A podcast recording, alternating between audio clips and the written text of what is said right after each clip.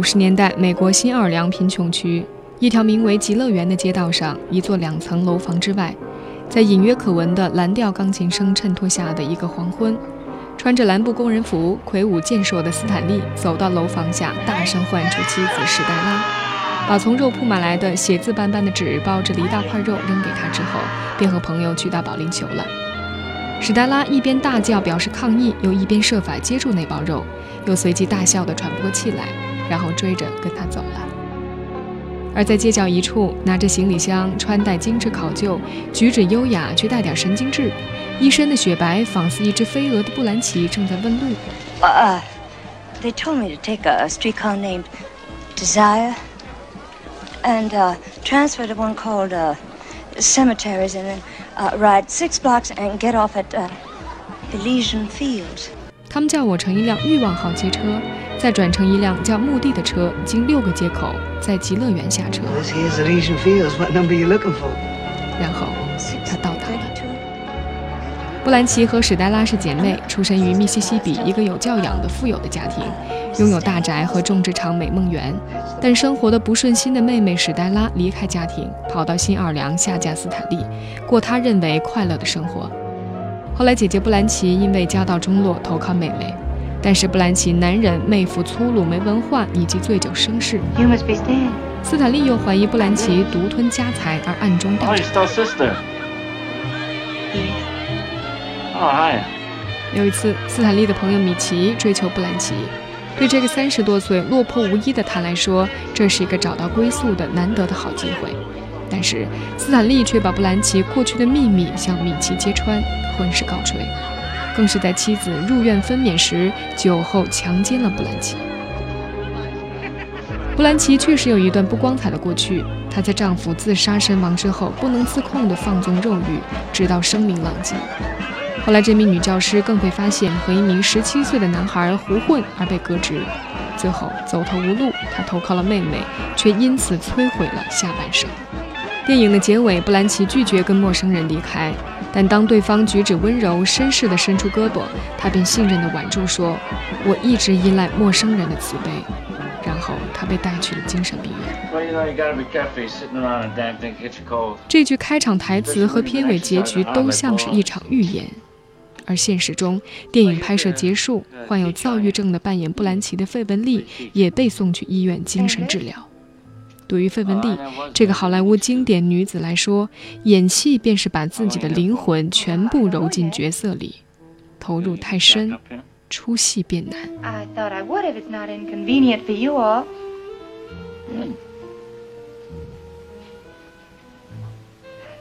Traveling wears me take it easy. 一九一三年费雯丽在印度出生，父亲是成功的英国股票经纪人。一战爆发之后，费雯丽随父母回到英国，进入英国伦敦附近的圣心女修道院读寄宿学校。在那里，她学会了钢琴、小提琴等乐器。从那时候起，她就梦想要成为一个伟大的演员。一九三三年，被朋友推荐拍摄电影《渐有起色》，初登荧幕。一九三五年，因为出演《道德的面具》而声名鹊起。一九三八年，费雯丽开始在美国好莱坞发展。一九三九和一九五一年，凭借着在《乱世佳人》和《欲望号列车》两度获得奥斯卡最佳女主角。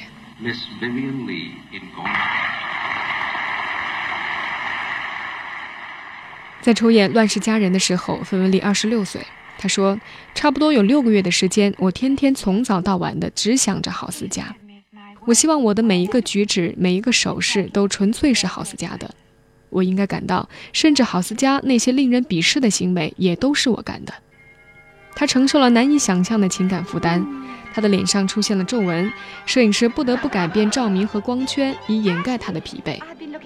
有一次，导演的一个助手替他整理帽檐，他突然间跳起了大叫：“劳驾，别碰我好不好？”他恼火男主角克拉克盖博每天下午六点钟按时离开拍摄场，像个法律咨询处的小职员。而这时候，他的工作时间是每天十六个小时，经常放弃休息日。许多年以后，克拉克盖博的好朋友大卫尼文在回忆录当中写道：“盖博看透了好莱坞的游戏规则，知道自己的盛名只是暂时的。这些人把你油榨干了，就会一脚把你踢开。一旦你开始走下坡路，他们就会把你塞到一些劣等的影片中去跑龙套。如果你不接受，他们就停止你的工作，甚至把你的名字勾销。所以他的应对方法是准时上班、谈天说笑、阿谀奉承、领薪水、六点钟回家。其实费雯丽也不喜欢好莱坞，她说：“永远别叫我电影明星，我是舞台演员，我讨厌电影。作为一个电影明星，只是一个电影明星，是多么虚假的人生，为了虚假的价值和公众而活。演员的生活可以持续很久，总是可以饰演不可思议的角色。作为一个演员，应该是每天晚上到剧场登台，为观众表演各种各样的角色。”当我在剧场工作时，我的生命才有意义和目的。我喜欢通过戏院工作人员走的门到自己的化妆室去，在那里我感受到温暖和安宁。这种感觉在电影制片厂从来没有过。我喜欢读自己的私人信件，化妆，穿上演出的服装，思考有关演出的问题。我喜欢剧团和在后台工作的人们，在好莱坞，我却感到孤独的可怕。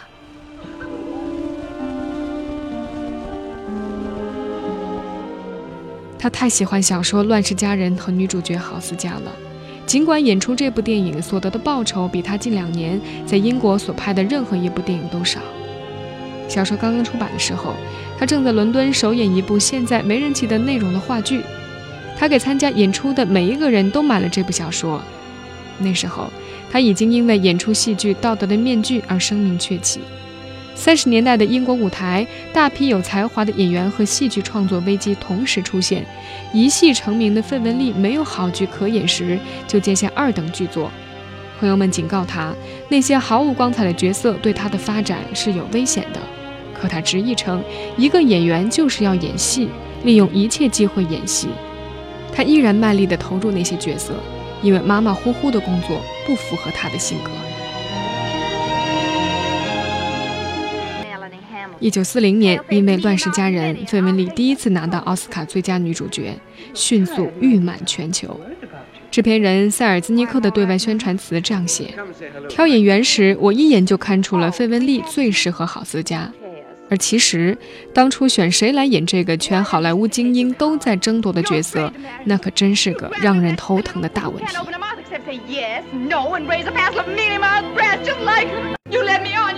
You made me believe you wanted a man. 当时为扮演郝思嘉而试镜的女星有贝蒂·戴维斯、凯瑟琳·赫本、玛格丽特·萨拉文。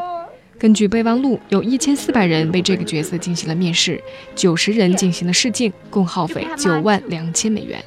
最后几乎敲定一人，是和卓别林有过罗曼史的宝林·高代。但是民众不答应。这时候的美国有一半人读过电影的原著小说《飘》。在一次大规模书迷投票当中，大家一致觉得宝莲高黛更加适合演郝思嘉的母亲。层层选拔到最后，费雯丽和其他的三个女演员的试拍镜头在制片人面前放映了三十次，每次放映，制片人都觉得他只能选择费雯丽。塞尔兹尼克看到费雯丽的第一眼就说：“这个当时还默默无闻的女孩，正是我苦苦寻找的郝思嘉。她的鼻子，她的眉毛，她的下巴，她的眼睛，每一处都那么适合。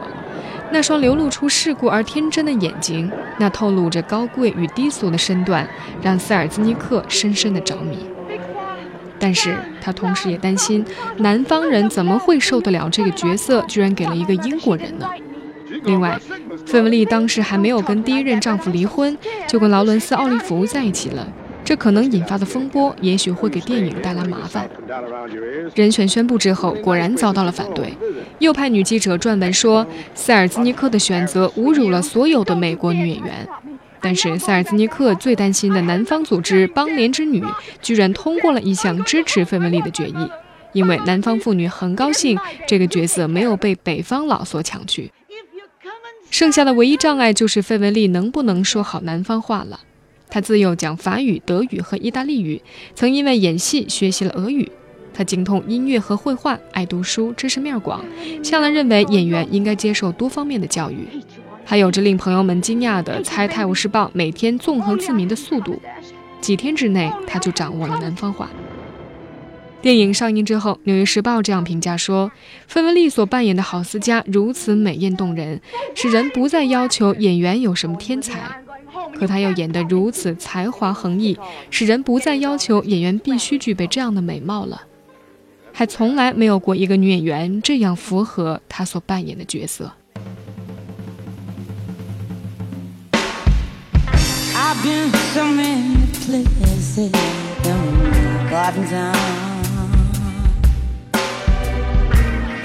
I saw a light and sound. I'm reason. I'm.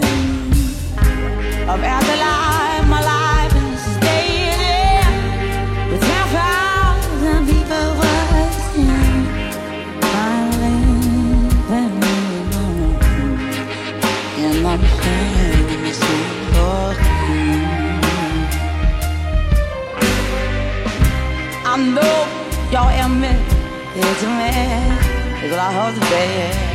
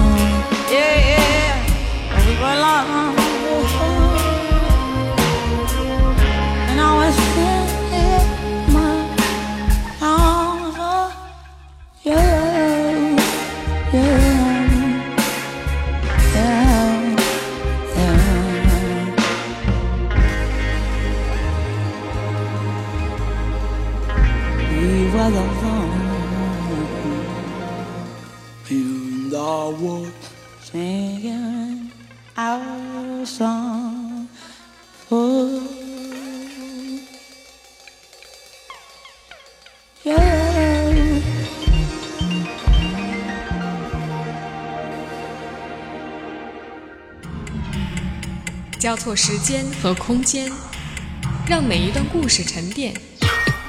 用新闻的视角打量我们的世界，用文化的笔触勾勒城市的轮廓。凡素，素描时光。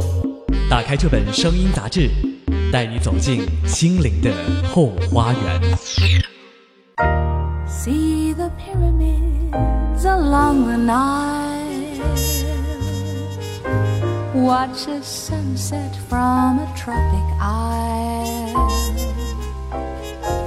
But remember, darling, all the while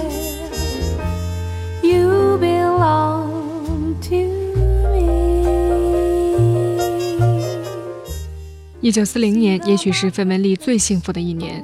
二月份，一直希望她回归家庭、不太支持她外出演戏的律师丈夫霍尔曼，终于同意离婚。而她深爱和崇拜的著名的戏剧演员劳伦斯·奥利弗也终于离婚。八月三十号，两人正式成婚。You belong to 幸的种子几乎在最幸福的同时埋下。拍摄《乱世佳人》的时候，美国南方的红土让费雯丽从小衰弱的肺部患上了结核，日后反复发作，并最终让她的寿命停在了五十三岁。更糟糕的是，一九四四年电影《凯撒和克拉奥佩拉》里，她在寒冬身着薄纱拍埃及艳后的夏日戏，导致流产，而这可能诱发了她的第一次躁郁症。在某一天的晚饭桌上，他突然对奥利弗歇斯底里的大发脾气，之后又完全想不起来这些。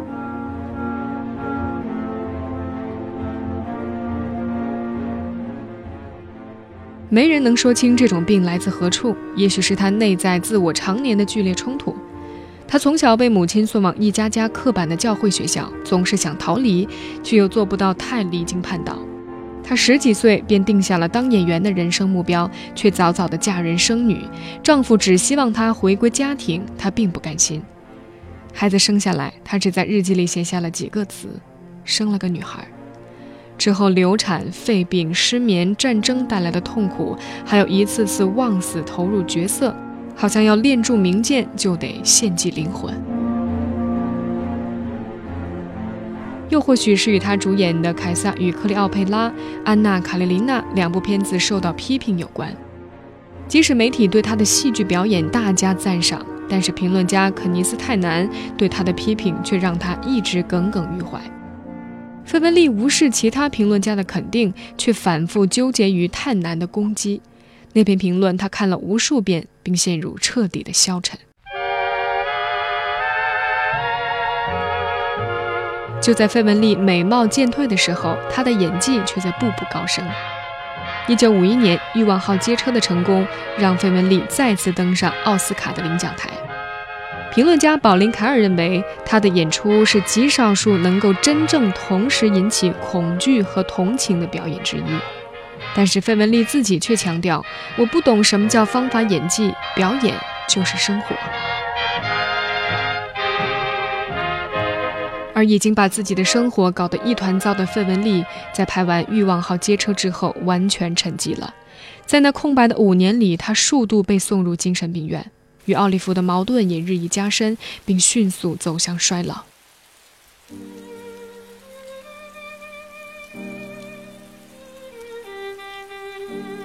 一九五六年，费雯丽的又一个胎儿夭折了。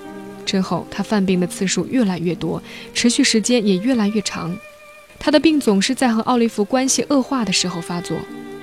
但是，大部分朋友看到的费雯丽是一个曾经美化过他们的生活，并教会他们热爱生活的人。能看到费雯丽痛苦一面的只有少数人，比如奥利弗。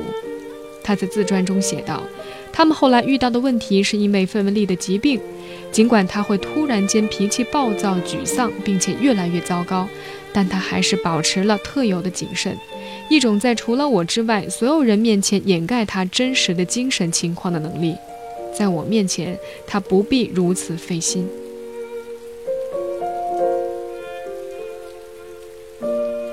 七十二岁的时候，奥利弗被记者问起，他曾经在费雯丽最需要他的时候离开了他。他回答：“事情可以发展到这个地步，就好比一条救生筏已经不能再上人了，你见死不救。”因为这会搞得同归于尽，死一双而不是死一个。问题还不仅仅在于我要活下去，我担心我会杀了他。也恰恰是与奥利弗的感情裂痕，最终击溃了费雯丽。费雯丽曾经跟记者雷迪·哈里斯说：“宁愿和奥利弗度过短暂的一生，也不愿和别人共度漫长人生。”一九六零年十二月，费文丽和奥利弗正式离婚。而在第二年的春天，奥利弗就和比自己小了二十二岁的女演员琼·帕雷罗结婚。费文丽接受过电休克治疗，多次陪伴她去接受治疗的凯瑟琳·赫本大概最知道她的痛苦。当费雯丽骤然去世的消息传来，凯瑟琳·赫本说：“谢天谢地，这也许是一种解脱。” How pale is the sky that brings forth the rain as the changing of seasons prepares me again for the long bitter nights and the wild winter's day. My heart is grown cold, my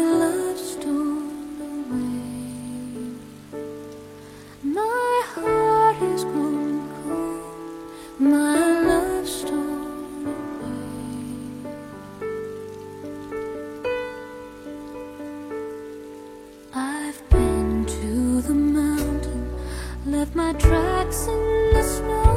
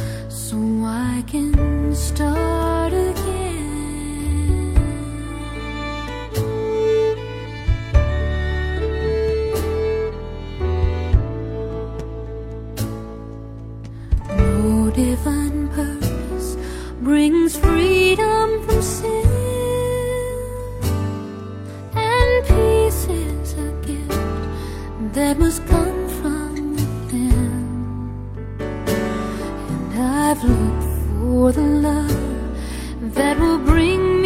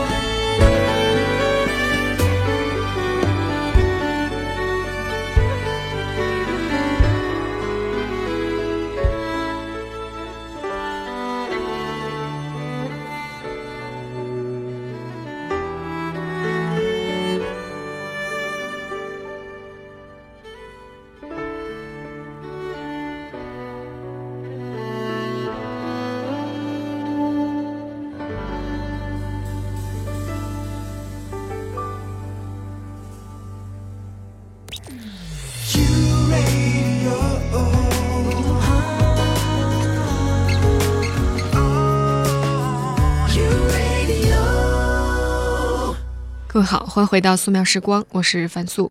二零一三年是好莱坞著名女演员费雯丽诞辰一百周年，今天我们一起来纪念她。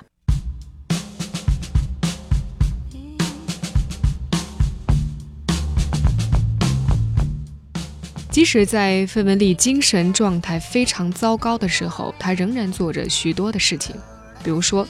为了保护戏剧，在英国上议院违背所谓的礼仪，抗议拆除英国戏剧发展史中重要的圣詹姆斯剧院。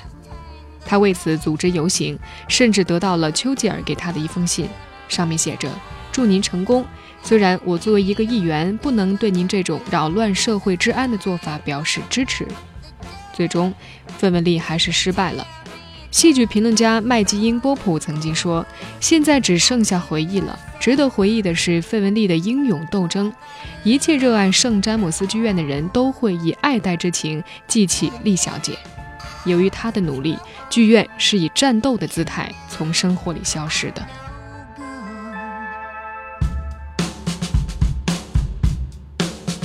费雯丽晚期扮演的角色不再是郝思嘉那种勇往直前的类型。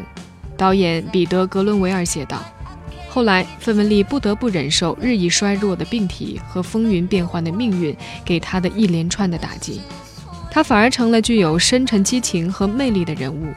在这个时期，她向全世界奉献了几个光辉灿烂的作品。”我个人认为，在这些年代中，他所着意刻画的女主人公心灵上的创伤和精神苦闷，要比他在青年时代塑造的那些能够支配自己命运和主宰那些围着他转的人们的命运的聪明女人更加值得赞美。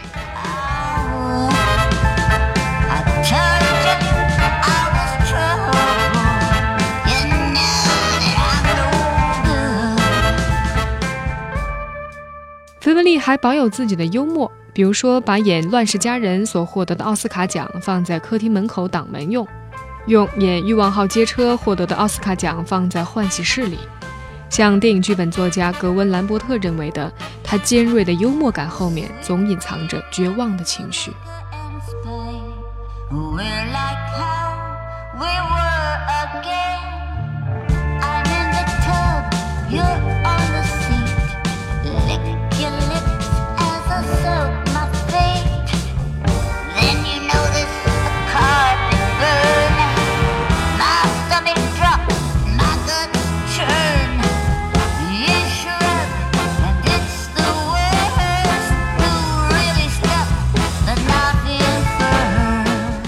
一九六零年，费雯丽应邀到百老汇演出《复仇天使》，她哭了一整天，不肯上台。大家想，她又要犯病了吧？她猜到奥利弗要和别人在一起了。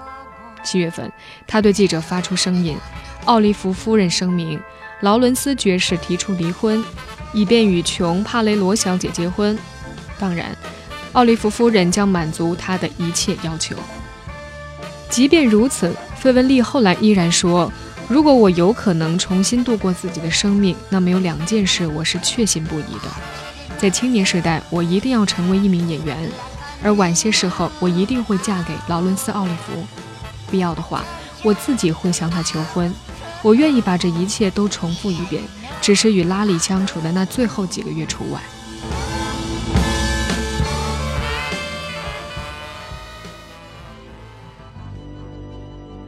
费雯丽生前的好友德克·伯加德在自己的回忆录当中写道：“有一天，费雯丽给我送来两颗玫瑰，他对我说：‘种花人把第一颗命名为费雯丽，另一颗是送给您的，叫超级明星。’我开玩笑说：‘这就是说两颗都是以您的名字命名的，好极了。’费雯丽没有作声，眼睛湿润了。突然，她像一只小熊那样把我抱住。”我们站在寒冷的花园里，站在静悄悄的玫瑰花丛中，直到它恢复了平静。后来他说：“所有的花都应该好好施肥。”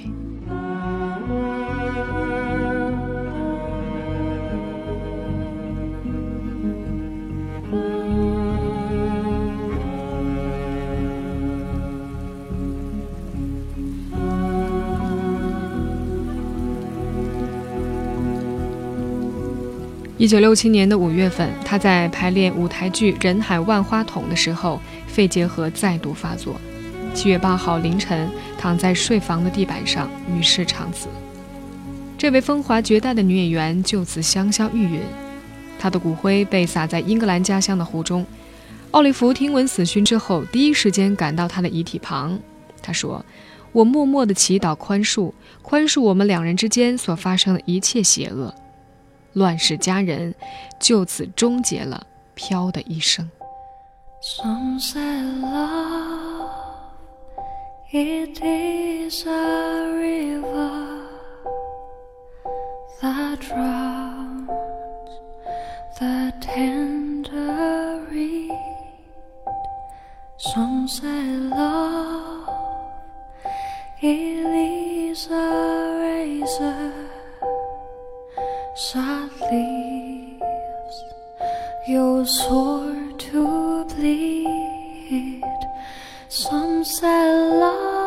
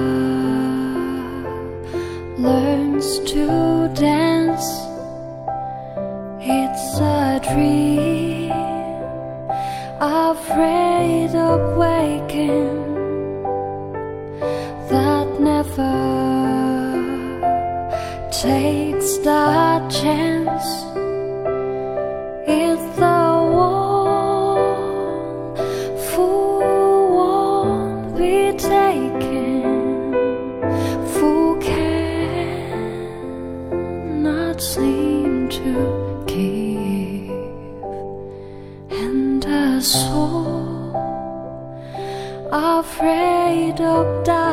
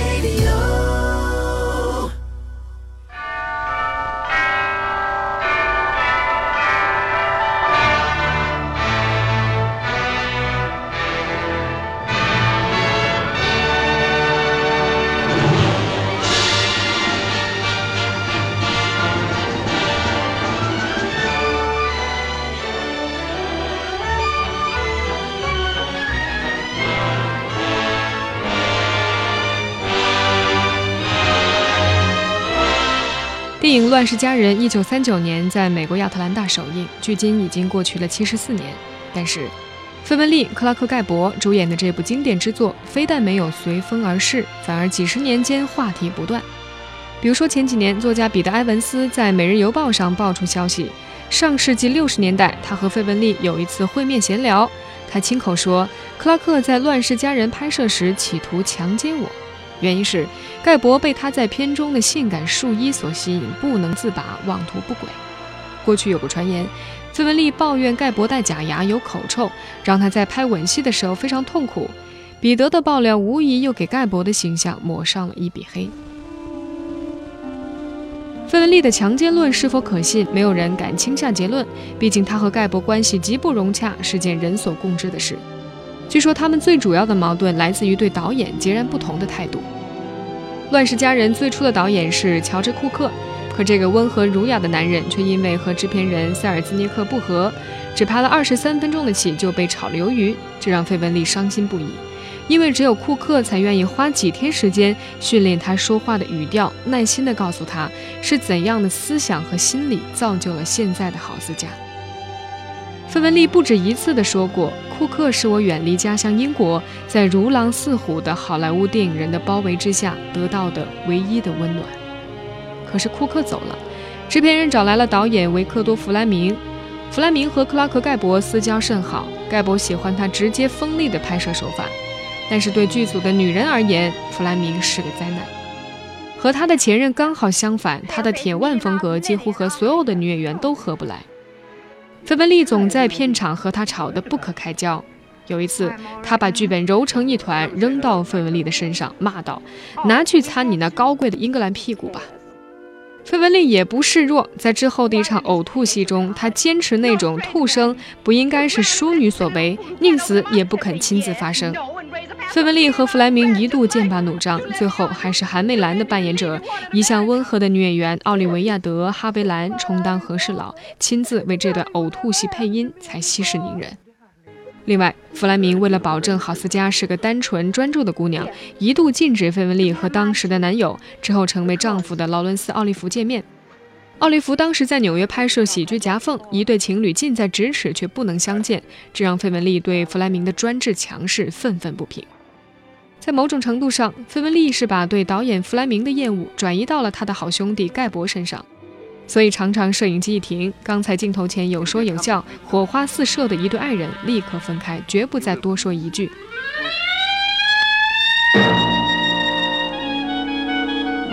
一九三九年的十二月十五号，《乱世佳人》在亚特兰大的洛伊市剧场举行了盛大的首映式，超过三十万人涌上街道。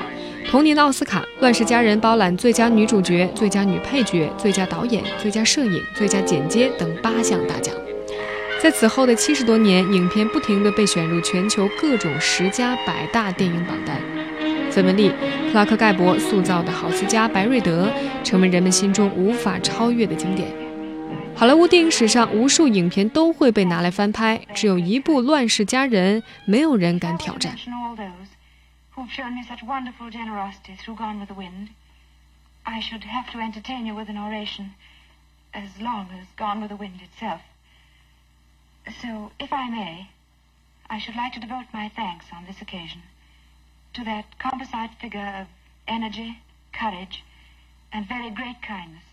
in whom all points have Gone with the Wind meet, Mr. David.